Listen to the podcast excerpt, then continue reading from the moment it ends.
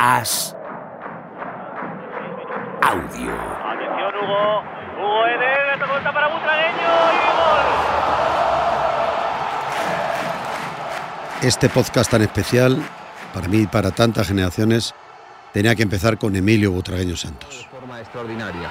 Pero Butragueño, autor de tres goles, ha sido sin duda el auténtico héroe del partido. Durante cuatro episodios vamos a revivir los momentos que yo creo que para muchas generaciones eh, de aficionados al fútbol y que aman el fútbol de verdad, el fútbol arte, ha sido icónica. Una generación que ha marcado la historia del fútbol no solo del Real Madrid, sino del fútbol español, del fútbol europeo y el fútbol mundial. Señores, es increíble cómo el Madrid ha dado la vuelta al partido. Observen, todos saltan y ¡pam! Se cuela el balón. Butragueño, Butragueño. Son ya 40 años desde que la Quinta del Buitre dijo aquí estamos. Una generación que ha dejado su huella para siempre. Para mí, Emilio Butragueño Santos no es cualquiera. Es el icono, la cabeza, la referencia, la magia de una generación irrepetible. Por eso poder compartir esta charla con él es algo tan especial que me hace revivir seguramente la mejor etapa el auténtico héroe del partido. Ese es el primer gol de Emilio Butragueño. Villarroya, Michel, Michel Butragueño. Eso es la Quinta del Buitre, eso es Emilio Butragueño. Mi recuerdo de la quinta. Con Tomás Roncero. Una charla que evidentemente comenzó por el principio de su carrera, una carrera única, diferente, original, atípica, porque Butragueño no fue ese niño prodigio que empieza ya en las categorías inferiores de un equipo grande porque dicen va a ser un nuevo Maradona, un nuevo Messi, un nuevo Cristiano. No, no, no. Él ni siquiera a los ocho años estaba jugando al fútbol. Empezó a jugar en el colegio al baloncesto. Ni siquiera estaba en una gran cantera de un gran equipo con la edad de 15 años, en la que ya todos los que han triunfado ya estaban. Butragueño es especial y diferente hasta para eso. Genialoide hasta en su origen. Mi historia hoy sería imposible porque yo jugué hasta los 18 en el, en el colegio, en el colegio de Calasancio, en campo de tierra. Hoy en día cualquier niño con 10, 11 años que destaca, inmediatamente hay ojeadores que, que los captan. ¿no? Con lo cual nada, sería imposible. Hoy en día sería absolutamente imposible. Yo jugué tres años al baloncesto, de los 10 a los 13. Aquí se produce algo muy curioso. Yo eh, me cambio de colegio. Yo estaba en, los, en San Antón, en los Escolapios de San Antón, en, en Hortaleza, y nos cambiamos de, de barrio. Y al cambiarnos de barrio, pues lógicamente mi padre busca un nuevo colegio, pero que sea escolapio, porque mi padre estudió en los escolapios. Y bueno, le gustaba la educación de los escolapios, ¿no? que eran bastante duros, por cierto. Y, y entonces, Calasancio. al Calasancio.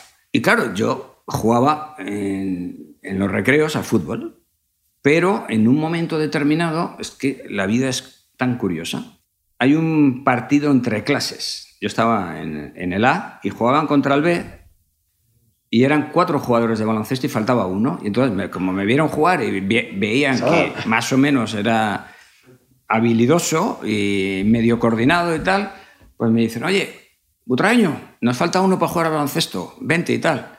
Digo, si yo no sé jugar al baloncesto, yo no sabía ni las reglas. Dice, pero da igual, es que si no nos ni- eliminan y tal. Digo, bueno, y me puse a jugar. A gozarla. Claro, la botaba, la cogía, volvía a De botar. base, ¿no? Porque- Claro, me pitaban falta, yo decía, ¿por qué me pita falta? No he hecho nada. Cogía la pelota, daba ocho pasos, me pitaban falta, o sea, ridículo todo, ¿no? Y tal. Eh, y acaba ese partido y me dice el entrenador de baloncesto del colegio, me dice, oye, Butragaño, ¿tú, eh, a ti te gustaría jugar con el, con el colegio, con el equipo de baloncesto? Digo, que yo, pues yo no jugado en mi vida y tal. No, es que te he visto y tal De maneras. y tal. Y digo, como me gustaba el deporte, digo, bueno, y como los de fútbol no me decían nada, Otra vez. y estuve, es increíble esto, estuve tres años sin tocar un balón de fútbol. De los 10 a los 13. No jugaste al fútbol de 10. Madre mía, no, Nada. es que, que tu caso es único. Nada, Eso, me, me, me, me volqué en el baloncesto, eh, me gustaba, esa es la verdad, y, eh, y curiosamente, también otra, otro detalle que cambia un poco mi historia. ¿no? Eh, jugábamos los sábados, pero de repente, en infantiles, eh, empiezan a jugar el domingo por la mañana. Y claro, el domingo, para- el domingo era sagrado para mí porque yo el, sábado me iba con mi padre teníamos una casa en, un pueblecito cerca de Ávila, en las Navas del Marqués. Y para mí eso era sagrado. Yo me iba con mi padre siempre. Y entonces dejé de jugar. Yo entrenaba, pero no jugaba. Solamente jugué contra el Estudiantes, que tenía el capricho de jugar en el, Magariños y tal. Que perdimos 28-12, nunca se me olvidará. Y, eh, y entonces el entrenador del colegio, Sacristán, me, coge en un recreo y me dice, oye, ¿tú por qué no juegas con, con el equipo de baloncesto? Digo, porque juegan el domingo por la mañana. Y yo me tengo que ir con mi padre el sábado. Y me dice, oye, pues nosotros jugamos el sábado por la mañana. ¿Quieres jugar al fútbol? Y digo, pues sí. Claro, pues me cambio al fútbol, pero me cambié por eso. Y entonces empecé a jugar con el equipo de fútbol. Eh, en infantiles, tenía 13 años, 13, 14. Y ya con 15 ya jugaba con los mayores. Los mayores jugaban en segunda regional. Y eso me ayudó mucho. Porque claro, yo iba a jugar a cada campo que... Y el hecho de jugar con gente mayor, claro, yo jugaba con gente, contra gente de 30 años, con 15, 16 años. Me ayudó mucho a entender el juego y a, bueno, a coger experiencia, ¿no? Pero tú, eh, le hice muchas veces, pues no sé falsa modesta, pues tú eras muy bueno. Eh, ¿Por qué tú estabas tan convencido de que eh, lo del Madrid, eso iba a ser imposible o que era un, un sueño utópico cuando hablabas con tu padre? No, no, no. A ver, siendo realista, bueno, yo tenía idealizado el Real Madrid, es normal desde pequeñito iba con mi padre al estadio. socio desde que naciste, ¿no? Socio desde que nací. Eh, según mi padre, según mi padre, eh, cuando comprobó que estaba sano, allí en el hospital se fue al Bernabéu a hacerme socio. Pero en los archivos del club aparezco eh, con seis años. Yo no sé si en esa época había como yo un, no sé, como un carné para infantiles o algo así, que hasta los seis años pues, no, se registraba o algo así, no lo sé. Pero bueno, sí, según mi padre desde que nací. Y entonces yo iba al, Bernabéu a ver todos los partidos. claro, aquellos que se movían de blanco ahí abajo en el césped, pues para mí pertenecían a otro planeta, ¿no? Y así fue, normal. Eh, ten en cuenta, yo jugaba en un colegio, entonces, ¿cómo iba a pensar yo que algún día iba a ir al Real Madrid, ¿no? Y de hecho, eh, nunca me llamaron para hacer ninguna prueba hasta que, tenía 17 años, de 17 para 18. Y fui a hacer una prueba a la antigua ciudad deportiva, en un campo de tierra, claro, porque yo siempre jugué en campo de tierra. Y la verdad que jugué bastante bien. pero, pero jugué, de, jugué de centrocampista. Anda es curioso, ¿no? Yo en el colegio jugaba delantero, pero ahí me pusieron como de media punta y tal, ¿no? Y, y la verdad que lo hice bastante bien. Y yo siempre lo digo, y no, no, no es eh, falsa modestia ni nada, ¿no? Cuando yo salí aquel día de la ciudad deportiva, eh, la verdad que salí muy feliz porque a mis nietos les iba a decir que un día Fuiste yo había entrenado en la ciudad deportiva del Real Madrid. Has cumplido. Tal. Eh, ahora tengo más historias que contarlas a mis nietos cuando lleguen mis nietos, ¿no? Pero, pero en ese momento ya dije, bueno, ya he, entrenado un, ya he entrenado un día en la ciudad deportiva. O sea, no tenía ninguna esperanza de nada. Y de hecho, pues me dijeron, bueno, ya te llamaremos, ¿no? Lo habitual, ¿no? Y, pero luego el destino, eh, que yo creo mucho en él, pues me fue llevando para que me hicieran una prueba unas semanas después. También es verdad que porque el Atlético de Madrid, es curioso, sí que mostró un interés eh, muy firme. Fueron a verme varios partidos al Calasancio. Y entonces, eh, al acabar eh, un partido concreto, pues se dirigieron a mi padre y le dijeron que estaban interesados en, que fuera, ¿no? De tal manera que que claro, para nosotros fue un pequeño problema, porque, eh, porque claro, ellos sí que me pidieron que fuera a, entrenar. Fui un par de días a Cotorruelo. Sí, a la Y digamos que ellos eh, ratificaron su interés después de estos dos entrenamientos. Y yo me acuerdo una noche en mi cuarto, porque la relación que yo he tenido con mi padre siempre ha sido estupenda. Entonces, todas las noches, antes de, de irse a dormir, pasaba por mi cuarto para, para, charlar un poco y demás. ¿no? Y entonces llegó un momento que me dijo, bueno, ¿qué hacemos con esto del Atlético de Madrid? Digo, ¿cómo qué hacemos? Digo, si somos del Madrid, yo le decía, Y me dice, ya, pero es que el Madrid no te quiere. decía, digo, y claro, yo no me cabía en la cabeza. Y esto también yo lo he dicho muchas veces y me, gustaría aquí también decirlo, ahora que ha pasado tanto tiempo, que ahí hay una figura clave, en, eh, curiosamente, en, en, mi vida, que fue el padre de Juanito. Juanito lateral derecho, lateral del derecho del Castillo. Él tenía dos años más que yo, eh, Juanito, pero era del Calasancio también. Él estudió en el Calasancio y jugó en el Calasancio. Lo que pasa es que él eh, fichó por el Madrid mucho antes. Y el padre era el, dueño de un bar que se llamaba El Tulipán, que estaba justo enfrente del colegio, ah, tulipán, al que iban pues, todos nuestros padres mientras nosotros nos duchábamos después del partido. Y entonces eh, el padre de Juanito eh, le encantaba cómo yo jugaba, ¿no? Y mi padre se, le, explicó, dice, oye, mira lo que nos está pasando. hice una prueba con el Madrid, pero parece que el Madrid no, no está interesado, en cambio el Atlético de Madrid, pues sí, mostrado un interés muy grande, ¿no? Y entonces él se quedó así y dice, no, no puedo permitir. Esto no puede quedar así. Déjame ahí tal. Entonces él habló con Malvo, que era el responsable de la cantera. Y, entonces le, se lo dijo a Malvo, ¿no? Le dijo, hay un chico en el Calasancio que ha hecho una prueba con vosotros, que no la habéis cogido y eh, sinceramente yo creo que no la habéis visto bien. Entonces te pido que le hagáis otra prueba y que entrene con algún equipo y que, oye, si ya después de esto estáis convencidos de que no vale, pues yo me quedaré tranquilo. Pero yo estoy convencido de que tiene calidad para estar con vosotros. Y entonces entrené dos semanas con el, con el que hoy sería el juvenil B.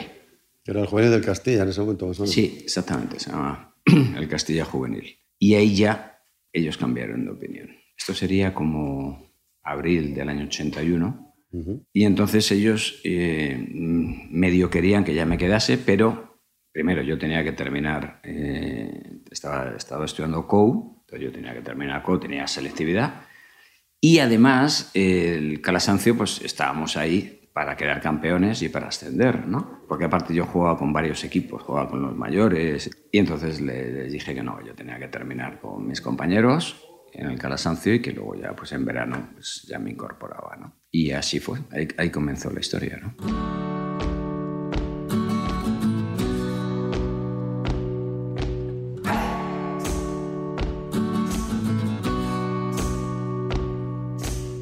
Nunca se me olvidará. El 1 de agosto del año 81. Yo había comenzado el servicio militar el día 15 de julio. Entonces yo llego, claro, vestido de militar, tenía menos pelo que este micrófono.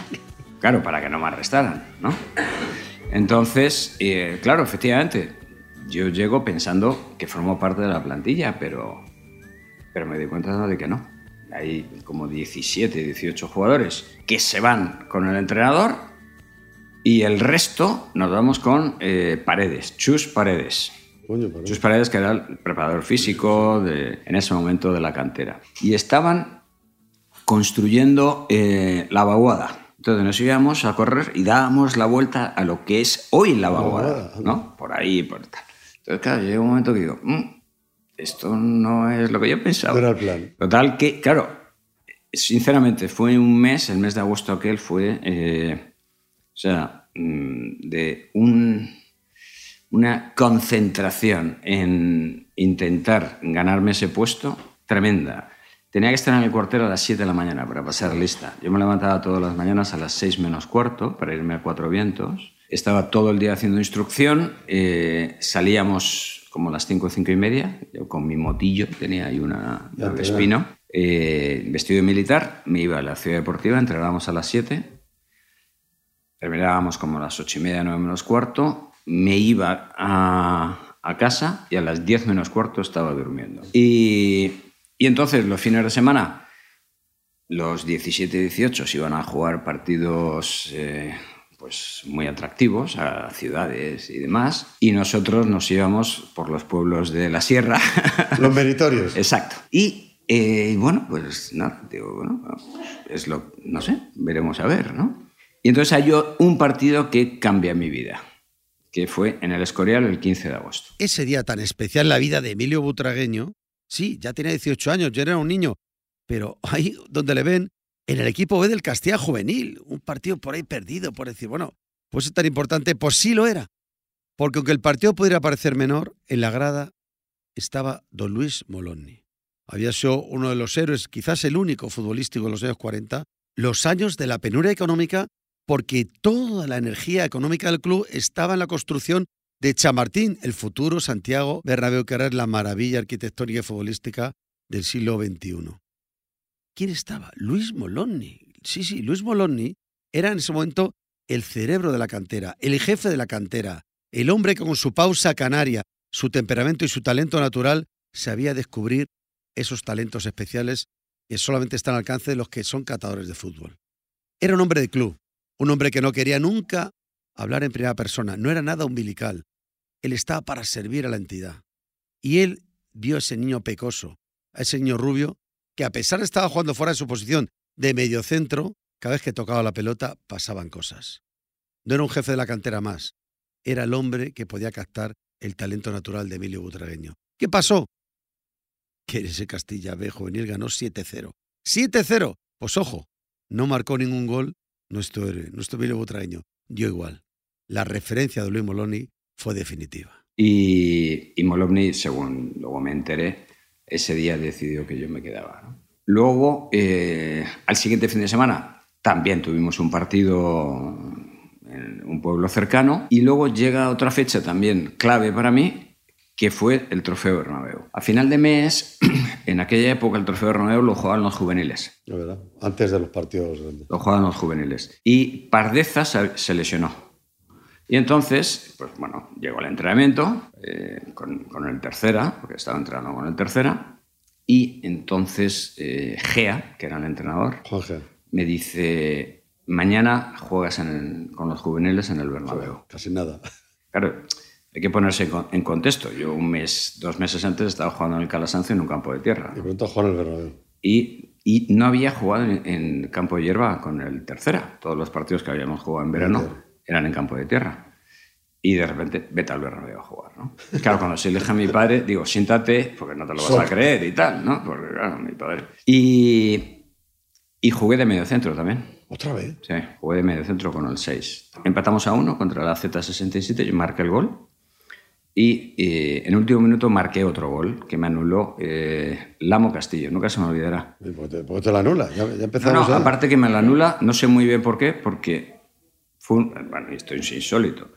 Un centro al segundo palo que marqué de cabeza. Para que marque yo de cabeza tiene guasa, ¿no? Pero, y me la anula. Que yo, yo me fui y digo, ¿pero por qué la anula? Pero no, no, no, no entiendo muy bien, porque no, no, era ni fuera de juego. Si tuvieras el héroe de los goles Claro. tuyos. Pero, pero bueno, eh, y nada, y ahí comienza la historia. Entonces, eh, ya me quedo y juego en, en el tercera.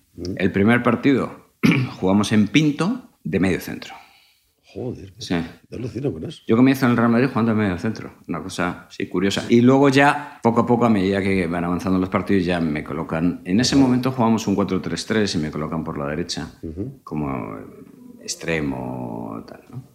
Y ahí juego ese año, bueno, hasta que quedan cinco partidos, que Juan Santisteban, Juan Esteban, sí.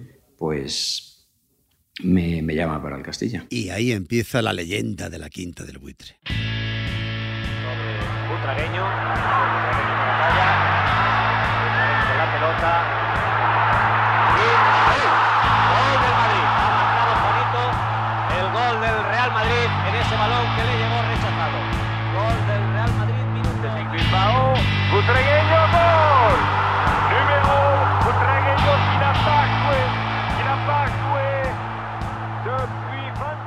Mitchell, cuando yo subo en la temporada 81-82, ya está en el Castilla. La 82-83 estamos Mitchell y yo, Solamente. Mitchell y yo, y en la 83-84 es cuando suben los tres del juvenil. Sánchez y Martín Vaz. Sí, y Pardeza. Y par de los tres. Ellos tienen dos años menos que Claro, nosotros. son del 65. ¿Qué sucede? Los primeros cuatro partidos de liga, tanto Manolo, eh, Manolo Sánchez como Pardeza van convocados con el primer equipo. No, no juegan, pero van convocados. Entonces no juegan con nosotros. Entonces esos cuatro primeros partidos nos llevan prácticamente ya a octubre. Octubre, claro. Entonces ya empiezan a jugar con nosotros. Jugando con nosotros es cuando empieza eh, la, enorme expectación con respecto al equipo, porque esos cuatro o cinco primeros partidos nosotros conseguimos muy buenos resultados y de repente estamos eh, arriba en la tabla. Y hay un partido contra el Atlético Madrileño. madrileño, que creo que era el quinto o sexto partido de liga, que nosotros íbamos primeros y ellos iban segundos, me parece, en ese momento. Y, eh, y sucede algo sin precedentes en el estadio. El Estadio Santiago Bernabéu eh, acogía esos partidos. Antes nosotros, el Castilla jugaba a las 5 de la tarde el sábado en el Bernabéu. Y normalmente iban 15.000, Con mucho. 20.000 máximo, ¿no? 10.000, dependía del partido. ¿no? Y entonces, lógicamente, el, el estadio se organizaba para ese número de espectadores en cuanto a puertas que estaban abiertas, Los anillos de abajo. a personal que trabajaba ese día en el estadio. Bueno, acorde a 15.000. Bueno, pues aquel día era el minuto 15 de partido y seguía entrando gente. Y Mitchell me dice en un corner, ¿estáis viendo? Y tal. Digo, ya, ya. Digo, digo ¿qué está pasando hoy aquí? Ese día eh, tuvimos 65.000 Por esto personas. estaba yo con mi padre. 65.000 personas y ganamos 6-1. Pues sí, ese día de invierno yo estaba allí con mi padre, me acuerdo en la grada, el fondo norte, 65.000 espectadores, más que los que iban a ver al primer equipo. Un derby, era un derby, sí, Castilla, Atlético Madrileño B, un derby. 6-1, una exhibición, unas jugadas, unos goles. Quiero recordar que hasta mi padre, que para descanse, decía olé en alguna de las combinaciones. Esa delantera arriba, Butragueño de las Heras, Pardeza. Ese centro campo, Michel Sanchís, Martín Vázquez. Ese sextete, sí, que eso es un sextete de verdad. Era tanto talento, tanta magia, tanta desenvoltura, tanta alegría, que me acuerdo que en la segunda parte nos pellizcábamos mi padre y yo para que no acabara el partido. 65.000 espectadores viendo un partido de segunda, pero que era de primera. Entonces, aquello pues despertó un gran entusiasmo en- en- entre la afición. Y, eh, y entonces, el siguiente partido en casa, ganamos 4-0 al Elche, me parece. Entonces, claro, se empezó a hablar ya... Sí, pero di quién marcó los cuatro goles, dilo. Sí, bueno, eso, eso- eso lo dices tú. Es que metió los cuatro. Lo, dice, con ya se metieron cuatro goles. Eso lo dices tú. Bueno. los cuatro míos, bueno. Y entonces eh, se empieza a hablar de nosotros y, y en esas fechas es cuando Julio, Julio César, eh, escribe el famoso artículo. Hay un momento que se refiere a Di Stefano en el que le dice más o menos, eh, querido mister, eh, estos chicos tienen futuro, Utilízalos. tal, como llámalos o algo así, ¿no? ¿A qué estás esperando? Y curiosamente, mira, estoy viendo aquí, es el 14 de noviembre. Bueno, pues el 11 de diciembre, un mes después. Martín Vázquez y Sanchís debutan en Murcia. 4 de diciembre. Ganan cuatro. Sí, te reconvenir. Pues- ya sé que es difícil contigo. Pues corrígeme, una- corrígeme. 4 de diciembre. Fíjate, tres semanas después Tres de este artículo. Pues ahí de alguna manera cambia, ¿no? Ya la historia de este grupo. Manolo marca el gol de la victoria Sí. y se quedan ya. Con lo cual, eh, ya ellos dos están ahí. Entonces, lo que tú De decías... solo cinco partidos, claro, es que no hubo oportunidad. Claro, al final jugamos poco eh, juntos. No, cinco, de, lo viene. Los cinco juntos. Curiosamente, la quinta, cinco. Cinco partidos. Por eso la famosa foto luego de Zaragoza. Y, y luego yo subo en febrero y el que se queda es Mitchell, curiosamente, ¿no? que era el que había llegado primero. Afortunadamente luego al acabar la temporada subió. Y el equipo termina siendo campeón, lo cual eh, dice mucho de la plantilla. Claro. Claro, Dos estrellas, las, las quitas. Manolo, Manolo y Rafa se fueron en diciembre, con lo cual antes de, Media temporada todavía. Eh, exacto, antes de Navidades y, y el equipo aún así pues tuvo la fortaleza para quedar campeón, con lo cual sí fue un- aparte lo pasamos muy bien, fue un año de gente joven con mucha ilusión.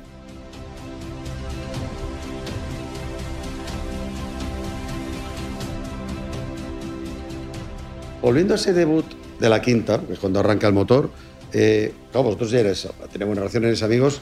Supongo cuando Rafa y Manu van para allá, joder, qué envidia. Pero claro, el día anterior fue el partido del Atleti campo lleno. También a lo mejor fue envidia recíproca. No sé si nos comentarán a lo mejor lo que nos hemos perdido. Claro, el Bernabéu lleno Bueno, el- para las mayores también. Sí, el- no, no, a ver, eh, yo sinceramente, como yo seguía pensando que O sea, tiene tío celos. Que, No, no, que ellos dos fueran por delante, que además eran más jóvenes que En absoluto, en absoluto. Eh, que va, todo lo contrario. Felices por, por ellos. El, mm, no porque, a ver, insisto, yo en ningún momento, ni siquiera en esa época del Castilla, en ningún momento eh, me planteé que yo podía llegar al primer equipo. Eso quizá me ayudó para quitarme tensión, vamos a decirlo así, ¿no? Y no obsesionarme, pero en ningún momento pensé que yo podía subir al primer equipo. Es más, incluso cuando debuté, yo pensaba que iba a volver al Castilla. Pero a pesar de los goles que metías y el ruido que estabas haciendo. No. Y así es como llega a su primera convocatoria. La verdad es que fue una semana extraña en la que él recibió, en contra de lo que él podía imaginar, una llamada de Alfredo y Estefano. En aquel momento, don Alfredo, aparte de leyenda al Madrid, era el entrenador del primer equipo y le llama a filas. Imaginaros cómo estaba él. Sí, me llama, eh, yo creo que fue el lunes, lunes o martes de esa semana, y, y entreno con, con, el equipo. Entonces, eh, la prensa... Eh, tal, Hay posibilidades, tal. Entreno el miércoles, pero no entreno el jueves. Vaya. ¿no? Pero yo, con naturalidad, ¿eh? No toca, no toca. Y entonces el viernes entreno otra vez con el primer equipo y ese, ese sábado el Castilla juega contra el Celta. Uh -huh. Y yo no estoy en la lista. Del Celta. Del, del Castilla. Y entonces el mister Amancio me dice, bueno, va, va a ser, habla con, con Alfredo y, y, vas con el primer equipo a Cádiz. Y entonces se lo dije a mi padre. Digo, oye, papá, voy a... Voy, parece que voy a ir con el primer equipo y tal. Y, y, claro, ir a Cádiz en esa época no es como ahora. No había los medios de ahora. Claro, no existía el AVE, eh, claro, era un 600 kilómetros. problema. Y no se televisaba el partido. Y entonces en un principio me dice mi padre, pues, pues, claro, a ver si voy, voy para allá, no juega, eh, está lejísimo, es una paliza, tal. Y le dije, mira, eh, no sé si voy a jugar o no. Es más, yo intuía que iba a jugar algo, no sé por qué. Digo, pero como debute y tú no estés ahí, no te lo vas a perdonar en la vida. Uf, al descanso, 2-0 abajo, el partido no iba nada bien y Butragueño es suplente. Se saca la falta por medio de Mágico González y el 1-0. Cabezazo de Benito solo y reprimendas de uno y otros jugadores del Real Madrid por dejar a Benito rematar. El Madrid totalmente desorientado quiere jugar en corto y falla en sus pases. Benito se aprovecha nuevamente. Sigue con la pelota, juega con Mejía segundo y este bate en su salida a Miguel Ángel. Era el 2 a 0. Era el segundo tanto del Cádiz y ni los más optimistas del lugar se podían creer lo que estaban viendo. El Cádiz, que las dos últimas jornadas solamente había conseguido dos puntos, iba ganando al Real Madrid por 2 a 0. Con 2 a 0 se llega al descanso. Volvemos al vestuario y Manolo, pues le dieron dar un golpe en la rodilla o Ah, algo sí, así. sí, sí. Y entonces, como que el doctor, el doctor Raor le dice a, al mister, "Mm, está regular, tal, y dice, bueno, fuera, cambiamos. Y fue cuando me, me dijo, nene, calentar. Total que caliento y cuando mi, mi padre me ve calentar, dice, pero ¿dónde va este chico? Con, con 2-0 perdiendo, madre mía, Encima se va a comer el marrón del, del desastre. madre mía y tal, ¿no? Y bueno, aquello salió mejor de lo que pensaba. Ha jugado Chendo con Ángel, Santillana y ven cómo Butragueño va por el balón. Como bien decía antes, Santillana se lo puso, pero él tuvo que ir a por la pelota para conseguir rematar. Y más que difícil, parecía imposible que el Real Madrid venciera hoy en el estadio Ramón de Carranza. Pero lo consiguió en el minuto 44, en esta jugada. Juanito con Ángel, disparo de este, despeja Cedrún, Juanito nuevamente, Chano toca y Butragueño, Pichichi de segunda y ahora goleador en primera. Consigue el tercer gol del Madrid que le da el liderato. Era el 2 a 3. Vemos la jugada repetida. Algo que El sí, mm, ahora mm, no es que me, me llame la atención, ¿no? Estaba súper tranquilo, No, si no estabas bueno, tranquilísimo, tranquilísimo. Y, y me dije a mí mismo, bueno, nene, te ha llegado el momento, ¿no? Quiero decir, aquí es cuando tienes que intentar demostrar si eres capaz o no eres capaz, ¿no? Pero estaba muy tranquilo, muy tranquilo y, y estaba confiado. Y eh, sí, me dije, tienes que intentar demostrar ¿no? que, que puedes jugar en este equipo, ¿no? Al margen de la admiración que sentía por todos y el respeto que tenía a No, todos. Juanito te comía cuando... Al día siguiente un aluvión de periodistas, porque como mi padre tenía una perfumería, aquello... En la perfumería. Bueno, bueno. En la calle Narváez. Imaginaros en el barrio, mi padre y tal allí.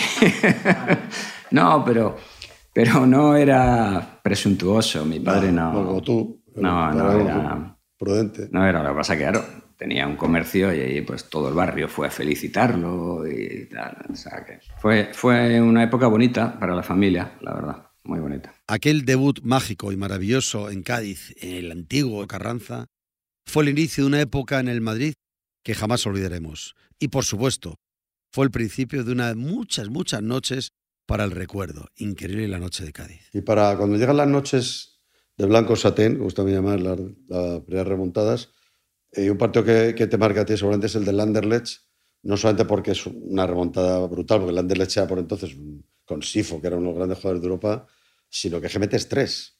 Y, sí, un partido clave para mí. También. Más un partido clave porque eh, yo debuto en, en, febrero del año 84, termino la temporada con el equipo y ya la 84-85, digamos, es mi primera temporada oficial. ¿no? Yo ya como jugador de la primera plantilla. Y, es, y ese verano eh, fichamos a Valdano. ¿no? Entonces, arriba estaba, estaba Valdano, estaba Santillana, estaba Juanito, estaba yo. Eh, Pineda, a lo mejor estaría. Estaba Pineda, exacto. Eh, Pardeza no se queda eh, ese año, había mucha competencia, ¿no? y yo jugaba y no jugaba. O sea, no era titular indiscutible. Había partidos que jugaba, otros partidos no jugaba. Jugaba Santillana y Valdano. Pues jugábamos un 4-4-2. Y, y entonces yo no era titular. Titular todos los partidos. Perdemos 3-0 en, en, Bélgica. Tú eres suplente. Yo soy suplente, juego los últimos 15 minutos. Y claro, 3-0 en un, partido, un resultado horrible, ¿no? Con todo lo que significa perder tercero en, en Europa, muy difícil de remontar. Y jugamos, me acuerdo que jugamos a finales del mes de noviembre y el partido de vuelta era el 12 de diciembre. ¿no? Entonces, el partido de vuelta fue justo dos semanas después del de ida. Y en esas dos semanas, ahí los veteranos, Camacho, Juanito, mm, empezaron a generar un ambiente eh, extraordinario para eh, intentar pasar la eliminatoria. Entonces, eh, aquello me llamó mucho la atención, ¿no? porque al final dices, oye, el espíritu de las remontadas, esos jugadores nos enseñaron que si realmente crees en algo lo puedes conseguir. Y, así fue. Así fue. Me acuerdo que jugamos contra Las Palmas eh, inmediatamente después de perder 3-0 en Bélgica y ganamos 5-0 Las Palmas. Que un poco lo utilizamos como laboratorio para el partido del Anderlecht. El siguiente partido jugamos en el Calderón y ganamos 0-1. Yo jugué la segunda parte, yo salí en el descanso, ganamos 0-1 que marcó Valdano. Y entonces yo no sabía si iba a jugar o no iba a jugar el miércoles, porque el, último partido contra el Atlético de Madrid, los dos que habían jugado eran Santillán y Valdano. Y entonces yo no sabía si iba a jugar. Pero eh, un poco antes de, yo creo que el día anterior, ya Amancio medio mm, me deja entrever que, algo así, me dice, prepárese bien para mañana o algo así, ¿no? En cualquier caso, estábamos súper mentalizados. Entonces, ese espíritu que crearon los veteranos para, para ese partido nos llevó a que cuando estábamos en el vestuario antes del partido estábamos convencidos de que nos íbamos a clasificar el, el, Anderlecht no había perdido un partido en los últimos ocho meses. Y era en ese momento uno de los mejores equipos de Europa, ¿no? Pero estábamos convencidos de que íbamos a clasificarnos. Al descanso ganábamos 4-1 y en el minuto 55 ganábamos 6-1. Sobró media hora. Con lo cual, nos, e, e, eso fue un problema. Porque claro, nosotros teníamos el 4-0 en la cabeza, pero claro, 4-0 hasta el final del partido, yo qué sé, marcar el cuarto gol en el minuto 80, yo qué sé, ¿no? El minuto 55 ya teníamos la eliminatoria resuelta. Entonces, esa mentalidad súper ofensiva teníamos que, eh, digamos, reestructurarla para decir, oye, eh, que ya estamos clasificados. Primer gol de Emilio Butragueño. De los belgas solo salvar la labor de un jugador, de 18 años, de origen italiano, Estifo. Ha hecho un gran partido. Ese es el 1 a 0. Iban transcurrido tan solo dos minutos. fue una noche eh, para mí muy clarificadora, no solo porque A partir de ese momento yo ya fui titular esa noche. Marqué tres goles y di dos. Fue un partido muy completo por mi parte. Sino porque entendí esa noche lo que era el Real Madrid. Aquí me gusta hacer un inciso con la selección española, porque creo que fue una revolución no solamente futbolística, sino sociológica. Eran los años de la movida madrileña. Yo me acuerdo que estaban todos mis amigos ahí en el colegio, cuando empecé la facultad, todos hablaban solo de grupos musicales. España más, en aquel momento no hay que olvidarlo, pasaba por muchas convulsiones políticas. Pero de pronto aparecieron unos chicos, todos madrileños, ¿eh? eso no hay que olvidarlo. Curiosamente, todos madrileños, con buena pinta, y educados, hacían cosas con el balón que no eran normales. Claro, llegó el Mundial de España años antes, que nos ha dejado traumatizado. Tal el trauma que creo eso arrastró a muchas generaciones de aficionados al fútbol que se rajaron entre comillas. Ya no nos gustaba el fútbol, nos gustaba el baloncesto. Se acabó la magia, pero aparecieron ellos, el 86. Aparecieron en México los niños de la Quinta del Buitre. Apareció una noche en Querétaro, con toda España pegada al televisor. Y de pronto España perdió 1-0 con la gran Dinamarca del Har Larsen. Fue increíble. Cuatro goles de Butragueño. ¡Cuatro! ¡Un póker! Y un gol de Goicochea. Cinco, una manita a Dinamarca. Y de pronto estaban todos en Cibeles. Miles y miles y miles de aficionados espontáneamente. ¡Oa, oa, oa! ¡Butragueño a la Moncloa! ¡Oa, oa, oa! ¡Butragueño a la Moncloa! Ahora seguimos escuchando a Emilio, al gran Emilio, recordando aquel momento legendario. Es curioso, eh, aquel, aquel mundial, eh, hombre, nosotros llegamos bien, hablo de, llegamos allí con mucha ilusión. Para Mitchell y para mí era el primer mundial y el primer partido eh, perdimos contra Brasil, aquel tiro de Mitchell que fue gol que no lo dio y, y terminamos perdiendo 1-0. Y se lesionó Maceda. El segundo partido ganamos 2-1, que era un partido crítico contra Irlanda. Y el tercero, que supuso nuestra clasificación, fue contra Argelia, ganamos 3-0 en Monterrey y yo me lesioné al minuto 20 de partido. Y llegan los octavos de, final. Llegan los octavos de final contra, eh, contra Dinamarca. Un equipazo, ¿no? tenían un equipo que jugaba al fútbol, que era una maravilla. Pero, curiosamente, nosotros nos habíamos clasificado y de Monterrey volamos a, México, Distrito Federal, y nos fuimos a Querétaro, que era donde jugaban Alemania-Dinamarca. Y el que ganara ese partido iba a ser nuestro rival. Vimos el partido en el estadio y eh, nosotros queríamos que ganase a Dinamarca, porque eh, su estilo de juego pensábamos que se ajustaba mejor al nuestro. En ese momento parecía que era mejor equipo Dinamarca pues, de hecho, ganaron 2-0, ganaron bien Alemania. Pero, pero Alemania sabíamos que era muy competitivo, muy fuertes, difíciles de ganar. Y Dinamarca jugaba muy bien, pero también dejaba jugar.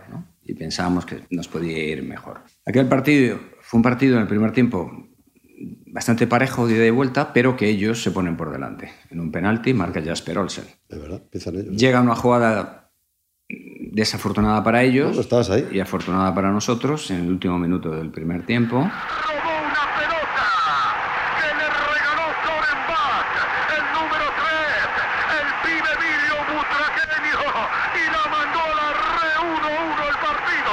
Sorpresa en la corregidora. Que Jasper Olsen, en, una acción de, de, de demasiado de exceso de confianza, intenta ceder a su portero en una posición de lateral derecho él es zurdo, la da con la derecha, no la da bien y, eh, entonces eh, yo estoy atento, gano la acción y nos vamos al descanso. 1-1. Comienza la segunda parte, ellos esos 10 primeros minutos eh, juegan muy bien, Tú, tienen un par de ocasiones, el caer Larsen tiene un par de ellas, y llega la jugada del córner en la que nos ponemos 2-1. ¿no?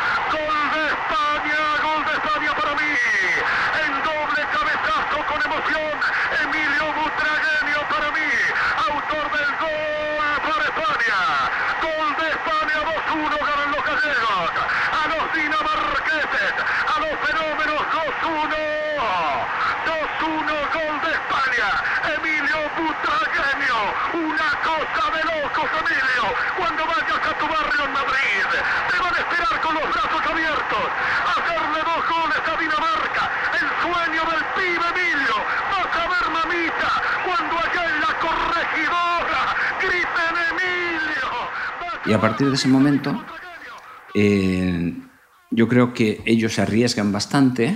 Creo que cambiaron al lateral izquierdo y ahí Mitchell, que hizo un partido extraordinario, eh, aprovecha perfectamente cada contragolpe y por ahí ya generamos muchas ocasiones de gol. Viene el tercero, Juan Kaiser, Juan Kaiser y le dice, por más que protestes, Clausus Bergrin, número 9, esto es penal contra Emilio Putragueño, el crack del Madrid. Y penal de 9 a 9 lo bajó Pergrin a Butragueño.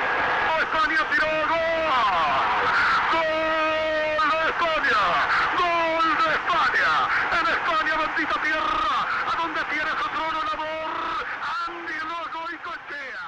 En ella el y, y luego ya todo lo demás,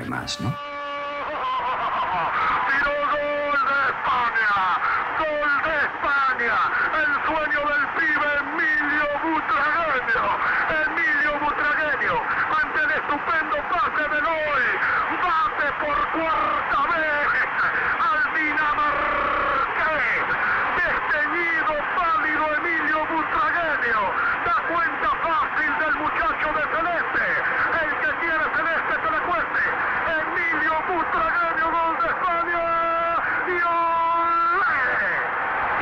Penal, fue penal y los daneses van a, soñar con Butragueño. Magnífico de taco se la llevó. Se la llevó Butragueño, que es una tortura para la defensa de los daneses. Y el penal y la posibilidad para España.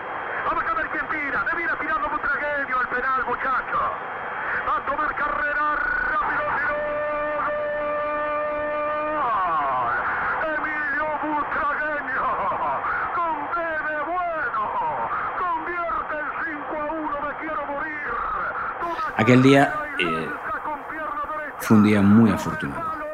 ¿eh? Muy afortunado, mío, personal. No es normal marcar, no es normal marcar dos goles en un mundial. Marcar cuatro en el mismo partido es casi, casi imposible, sí, casi imposible. Cuando acaba el partido, eh, no, yo estoy eh, muy, muy tranquilo, ¿no? Porque, porque sé que ha sido un día afortunado y, y al, al llegar al vestuario, no sé si se lo digo a Mitchell, no, a mi padre. Cuando salgo del vestuario está mi padre, mi padre pisando No me nubes extraña.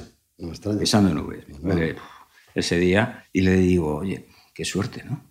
Le digo a mi padre, lo primero que le dije, digo, oye, qué suerte, ¿no? Y está, mi padre estaba muy contento, muy feliz. Ese día es verdad que pudo cambiar mi carrera deportiva, pero, pero yo personalmente estaba tranquilo, estaba bastante tranquilo porque dije, ha salido cara, ¿no? La gran faena, que fue un trauma también para generacional, para, para la gente de aquella época, porque estamos convencidos de que esa España, después del 5 de Dinamarca, podía incluso soñar con su primer mundial. ¿Por qué no? Quedará siempre el recuerdo. Pero por eso, acabar esta conversación con este momento un poco así tristón, pues no es justo, no hace justicia ni a él ni a la quinta. Por eso quiero ahora recordar un gol histórico, memorable, mágico, un gol que para mí define lo que es Emilio Butragueño, el gol de los goles. Yo estaba allí para decirlo, lo he visto, no me lo han contado. Estábamos en el campo, éramos los 15.000 privilegiados que creíamos en la magia de Butragueño. Y por eso los quedamos a verlo.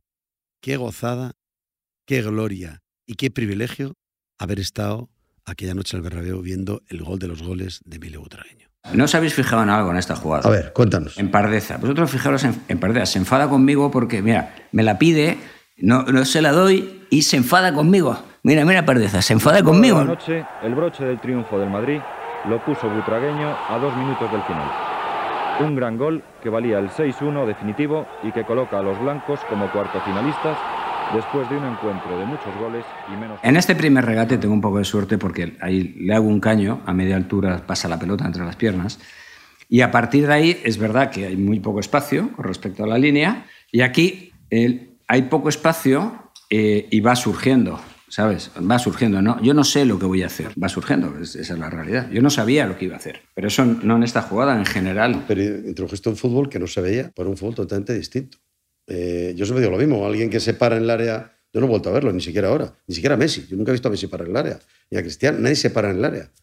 Pues tú te parabas en el área y es que se paraba el estadio, se paraba el rival, porque al final si te entraban al amago, normalmente te la llevabas. Y eso no se había visto nunca. ¿Tú, tú eso te lo, lo habías hecho ya del cansancio? El área es el, el- el- el lugar más seguro para el delantero. Porque el defensa no puede hacer nada. Tú mandas ahí. Fuera del área es distinto. Fuera del área te puede hacer falta y de alguna manera puede tomar la iniciativa el defensa. En- Dentro del área, el defensa tiene que ser muy cauto, extremadamente prudente, porque si comete un error es penalti. Es el lugar más seguro. Tú cuando recibes dentro área, mandas tú mandas tú.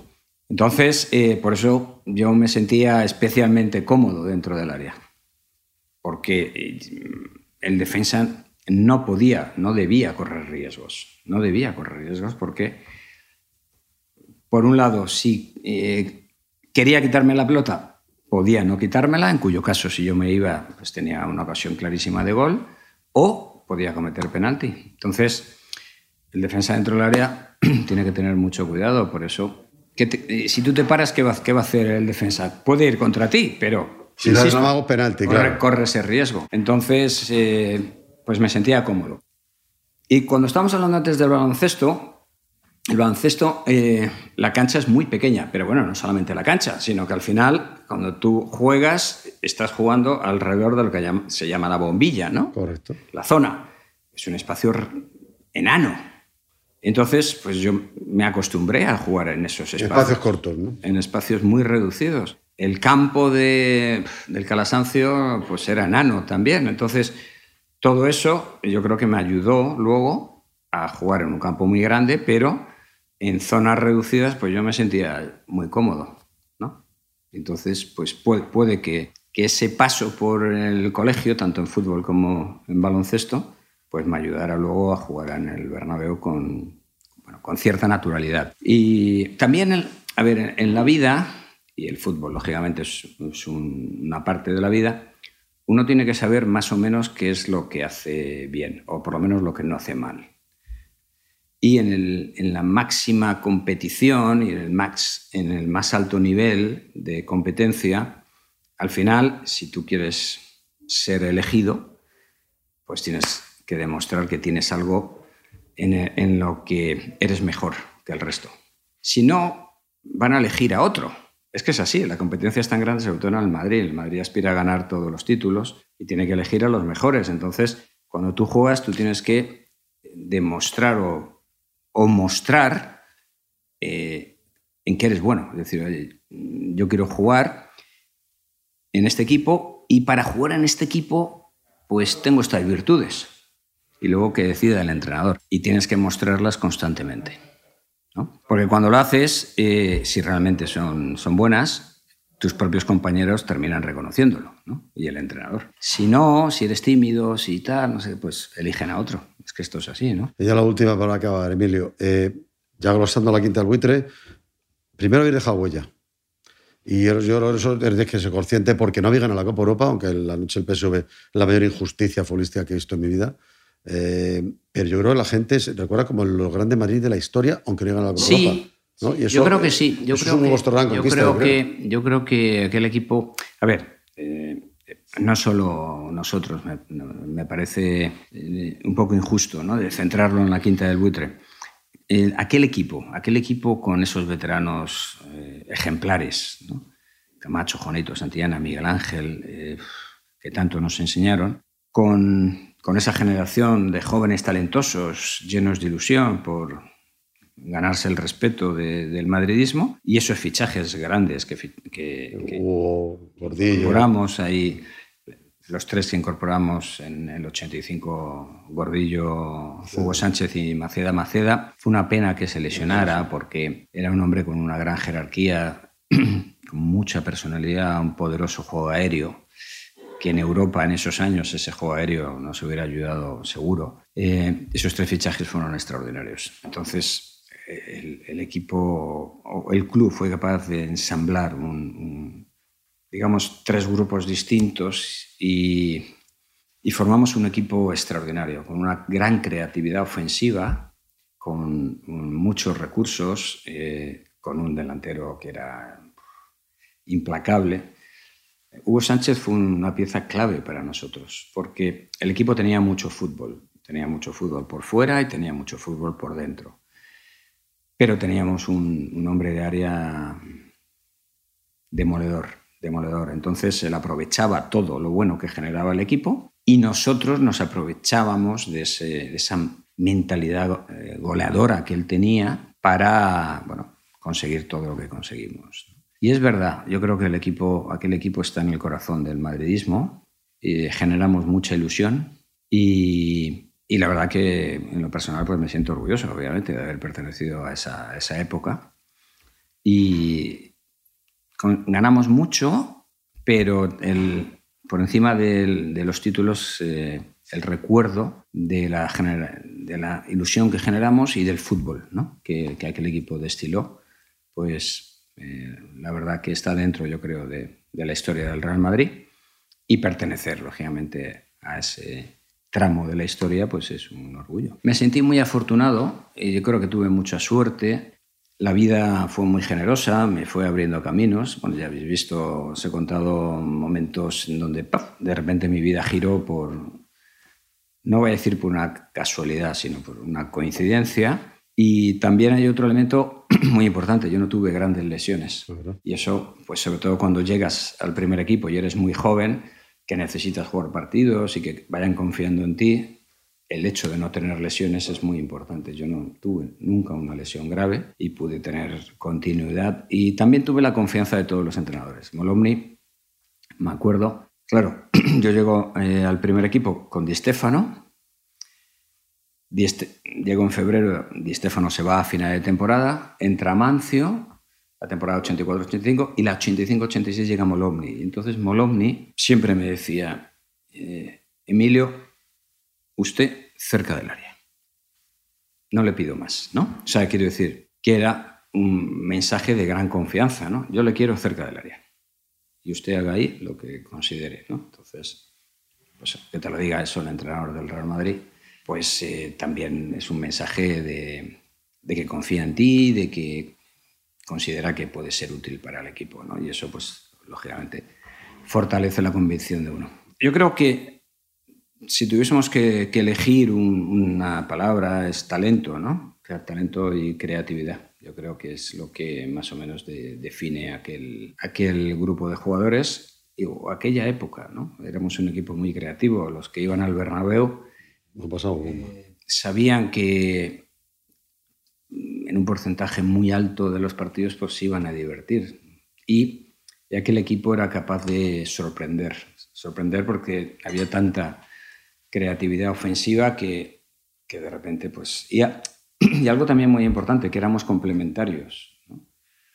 Eh, yo me entendía muy bien con Mitchell, eh, Martín Vázquez. Martín Vázquez era un fenómeno.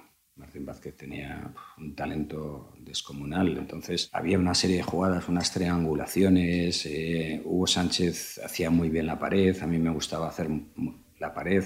No es algo tan frecuente hoy en día, ¿no? Ver paredes cerca del área y tal. Eso nosotros lo hacíamos. Y entonces, pues, eh, pues yo creo que era muy atractivo para, para el aficionado.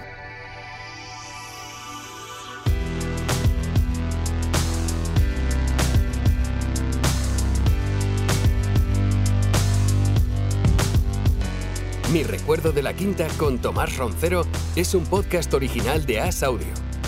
Dirección Javier Machicado. Realización José Juan Morales. Producción Tomás Roncero, Javier Machicado y José Juan Morales. Diseño de sonido Javier López. Voz corporativa Vicente Zamora. Diseño de carátula Sato Studio. Producción ejecutiva Luis Nieto y María Jesús Espinosa de los Monteros.